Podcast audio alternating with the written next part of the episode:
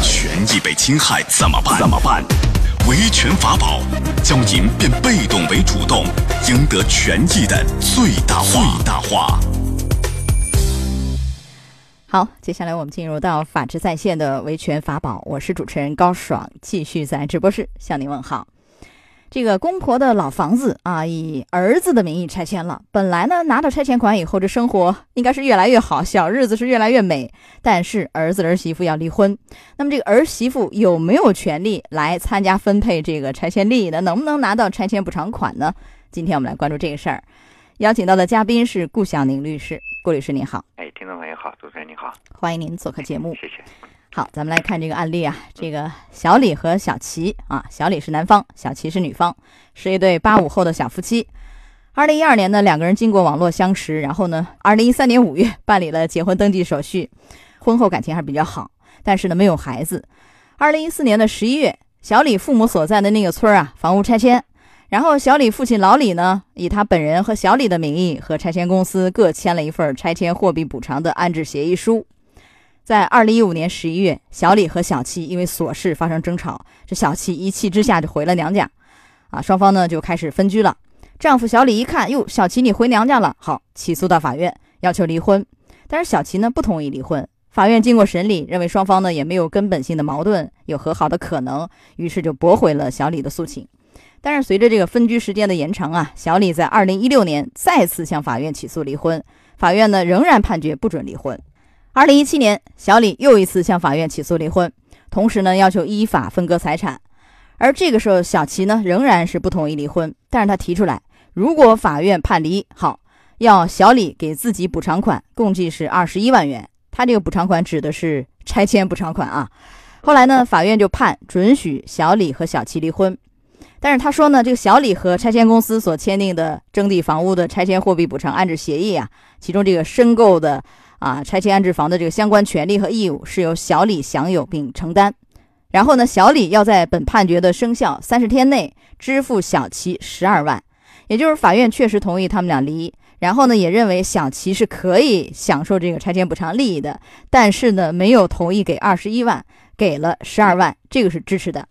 那法院为什么会这么判？这小李就想不明白。你看啊，这房子是我父母花钱建的，是吧？农村的房子。拆迁利益呢，也是送给我一个人的，那我为什么要分他一份儿呢？您给解释解释什么样的原因？呃，是的，这个情况呢，因为根据我们国家婚姻法的规定啊，那么夫妻关系在存续的期间，那么他如果一旦得到了继承啊，或者是赠与啊这样的一个所得的财产，它是归夫妻双方共同所有的。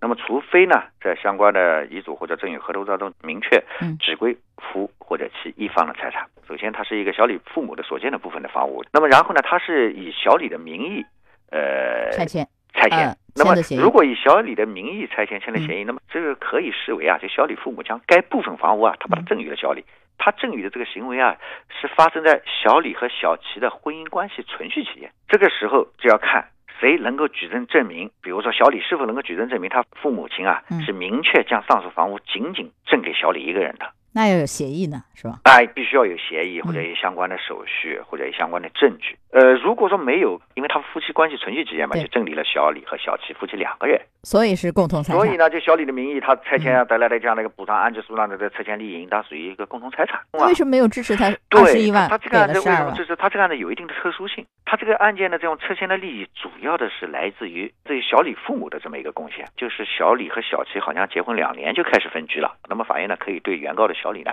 就予以适当的多分。实际上，对拆迁安置房的分割，小齐他是没有主张的，他仅仅是要求主张的他那个就是二十一万块钱，呃，他那个二十一万应该指的是拆迁补偿款，就是补他偿款是是吧？他是没有要求拆迁安置房，要的对是钱补偿款，对是他这个意只思是。要求嗯补偿款，实际上呢，有什么说，如果是认定夫妻共同财产，他是嗯也可以，小齐也是可以去主张这个拆迁安置房的分割的。那么这个时候，实际上他没有，他没有的话呢，呃，没问题。那么他是对他的一个自愿的处理，那法院肯定是准许的。假定这个拆迁款是四十二万的话，小齐分了二十一万的标准可能会比较过高，因为我要照顾小李嘛。嗯对啊，那么这时候法院呢，酌定分了十二万块钱，房子归小李，那啊，么小李你支付给小齐十12二万万块钱啊，这个是呢是呃符合相关法律对规定的。他那个拆迁补偿款确实是四十二万，啊四是十二万， 42因为你看是小吧那就对齐了主张的是一半嘛，既然是共同财产，婚后取得，婚后取得就是一方其中啊一方获赠的这个财产，然后呢，他获赠的时候，他的父母或赠与人也没有明确是给这一个人的还是给夫妻俩的，那就是对对双方的一个赠与。所以小齐从这个角度要求分一半儿，四十二万的一半儿是二十一万，但是法院啊，综合考虑，是因为这个嗯房子就是他父母的，嗯，嗯嗯两人结婚时间就只有两年，然后就分居，就分所以居所以在这个二十一万的基础上又打了折扣，呃又打，了最折扣后裁定是对十二判万了。十二12万嗯嗯嗯符合相关法律。呃，法院的法官是很有自由裁量权的，是吧嗯？对到底是十二万、十一万、十万、八万、九万还是十三万？这个是根据这个综合来判的。是吧根据法律规嗯定，根据案情，哎、根据相关的判定的法律的原则，那么呢，法院适当做这么一个调整判决，那么是符合法律规定的。所以这个案例呢，就是这个父母啊，小李的父母可能会有点想法，我给我儿子的，怎么会给儿媳妇分走？嗯如果说父母想，哎，我都给我自己儿子和自己女儿，那你可以比如有一个对呀赠与协议，就是这个拆啊对呀啊迁补偿直款接这一约块定，，明确的约嗯定，就明确的约定或者明确的赠与，是，就是你你在以你儿子或女儿的名义去和拆迁方谈，最后落在谁名下，无论是拿补偿款还是拿房安置房，以这个名义去签的时候，同时要给儿子或女儿有一份额外的赠与协议，只给我自己的儿子或女儿。如果你想给小两口，那你不用写，这个没有关系是的。但如果你有这样的想法，还是要有协议啊。是，好，说到这儿，我们稍事休息，马上回来。嗯，好的。法治在线正在直播，高爽制作主持。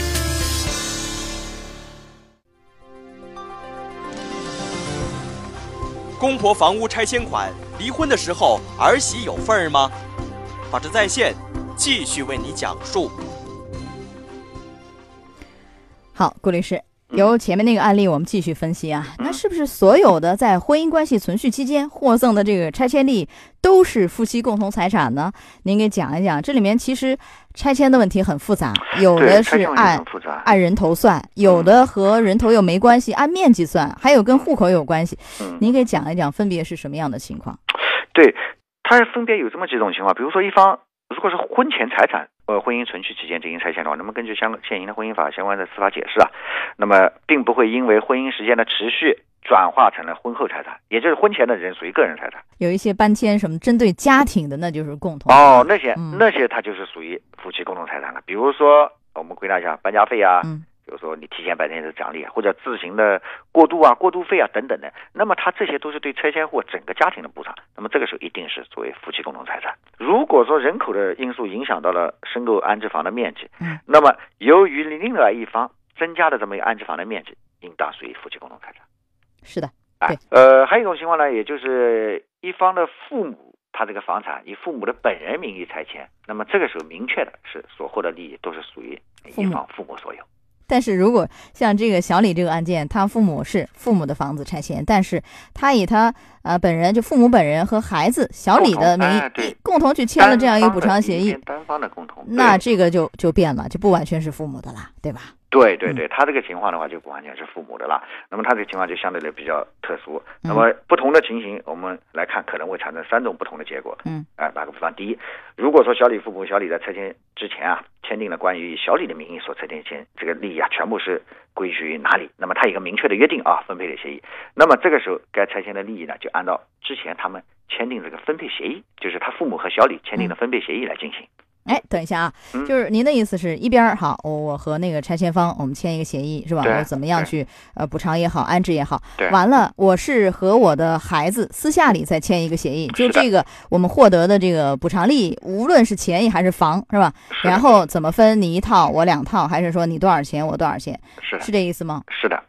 是那就的，按照这个来。就按照这个来，按照这个来，因为他们两方房子是是小李这个父母的，然后呢，以小李的名义在拆迁嘛，那么实际上这个房子的主动权大部分还是在他与父母，然后他父母和小李进行了这个约定嗯，有明确的约定，那么该拆迁的分配的就应该按照这个明确的约定的分配协议来进行。但是有两个问题，第一个嗯，首先这个父母要和孩子一块儿去和拆迁方去谈，是就的是他的子女也作为被安置一方是的，纳入到协议里才可以。如果只是以父母的名义和拆迁方去谈，最后拿到的钱、房子都是父母的，和孩子是的就没关系。是的这个协议也不好弄，是吧？对，这就是我们刚才讲的第二种情况，以父母的，那么全部以父母名义的，那和孩子没有关系的，那么他就属于一方父母所有。那但是你这个协议这种约定，呃，小李获得的也算是共同财产，不是吗？呃，对？吧？ 是的，是吧？是的啊，是的。那么还有一种情况呢，就是小李他父母啊，与小李在拆迁前，他签订了一个赠与合同，就我们一开始提到的，如果说有赠与合同的话，这个嗯利益啊都赠与小李一个人，那么这个时候呢，拆迁的利益就归小李一个人所有了。